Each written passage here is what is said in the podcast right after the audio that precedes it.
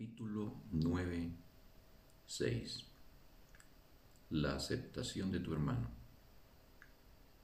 ¿Cómo puedes hacerte cada vez más consciente del Espíritu Santo en ti, sino mediante los efectos que Él produce? No puedes verle con tus ojos ni oírle con tus oídos. ¿Cómo puedes entonces percibirle en absoluto? Si inspiras alegría otros reaccionan ante ti con alegría, es que debe haber algo en ti capaz de suscitarla aunque tú mismo no la estés experimentando.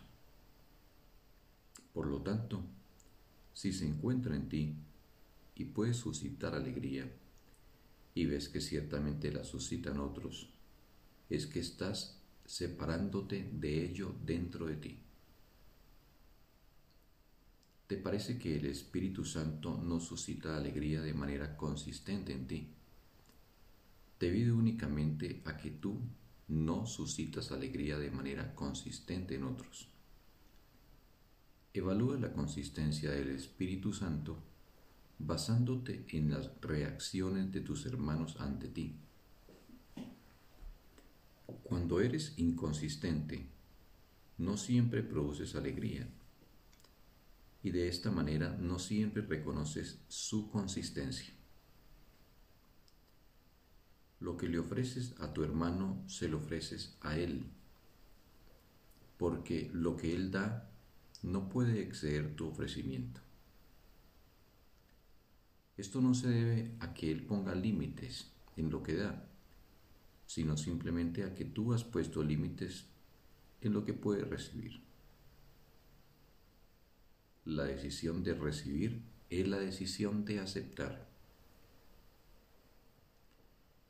Si tus hermanos forman parte de ti, ¿por qué no los ibas a aceptar? Solo ellos pueden enseñarte lo que eres, pues lo que aprendes es el resultado de lo que les enseñaste. Lo que invocas en ellos, lo invocas en ti y al invocarlo en ellos cobra realidad para ti. Dios no tiene más que un hijo y los conoce a todos cual uno solo. Únicamente Dios es más que ellos, pero ellos no son menos que Él. ¿Quieres saber lo que esto significa? Si lo que le haces a mi hermano me lo haces a mí, y si todo lo que haces te lo haces a ti mismo, porque todos somos parte de ti. Todo lo que nosotros hacemos es para ti también. Todo aquel que Dios creó forma parte de ti y comparte su gloria contigo. Su gloria le pertenece a Él, pero te pertenece igualmente a ti. No puedes, por lo tanto, ser menos glorioso que Él. Dios es más que tú únicamente porque Él te creó. Pero ni siquiera esta capacidad de crear se reservó Él solo para sí. Puedes, por lo tanto, crear tal como Él lo hizo. Y tu disociación no puede alterar eso ni la luz de Dios ni la tuya se atenúan por el hecho de que tú no veas. Puesto que la filiación solo puede crear como una sola entidad, recuerdas a toda la creación cada vez que reconoces parte de ella. Cada parte que recuerdas contribuye a tu plenitud, porque cada parte está completa. La plenitud es indivisible, pero no puedes saber de la plenitud que gozas hasta que no la veas por todas partes. Solo puedes conocerte tal como Dios conoce a su Hijo, pues el conocimiento se comparte con Dios. Cuando despiertes en Él, conocerás tu grandeza al aceptar que su infinitud te pertenece. Pero mientras tanto, juzgarás tu grandeza tal como juzgas la de tu hermano, y la aceptarás al aceptar la suya. Todavía no estás despierto, pero puedes aprender a despertar. El Espíritu Santo te enseña a despertar a otros de una manera muy simple.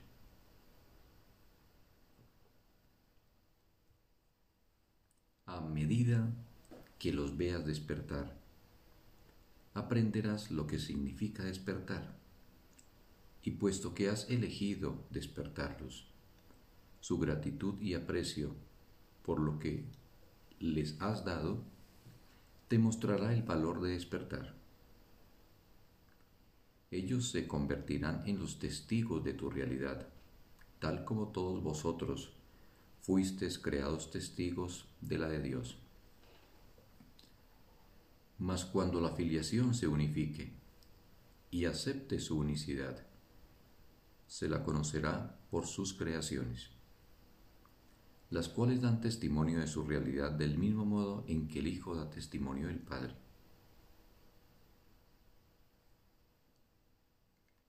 los milagros no tienen cabida en la eternidad porque son reparadores.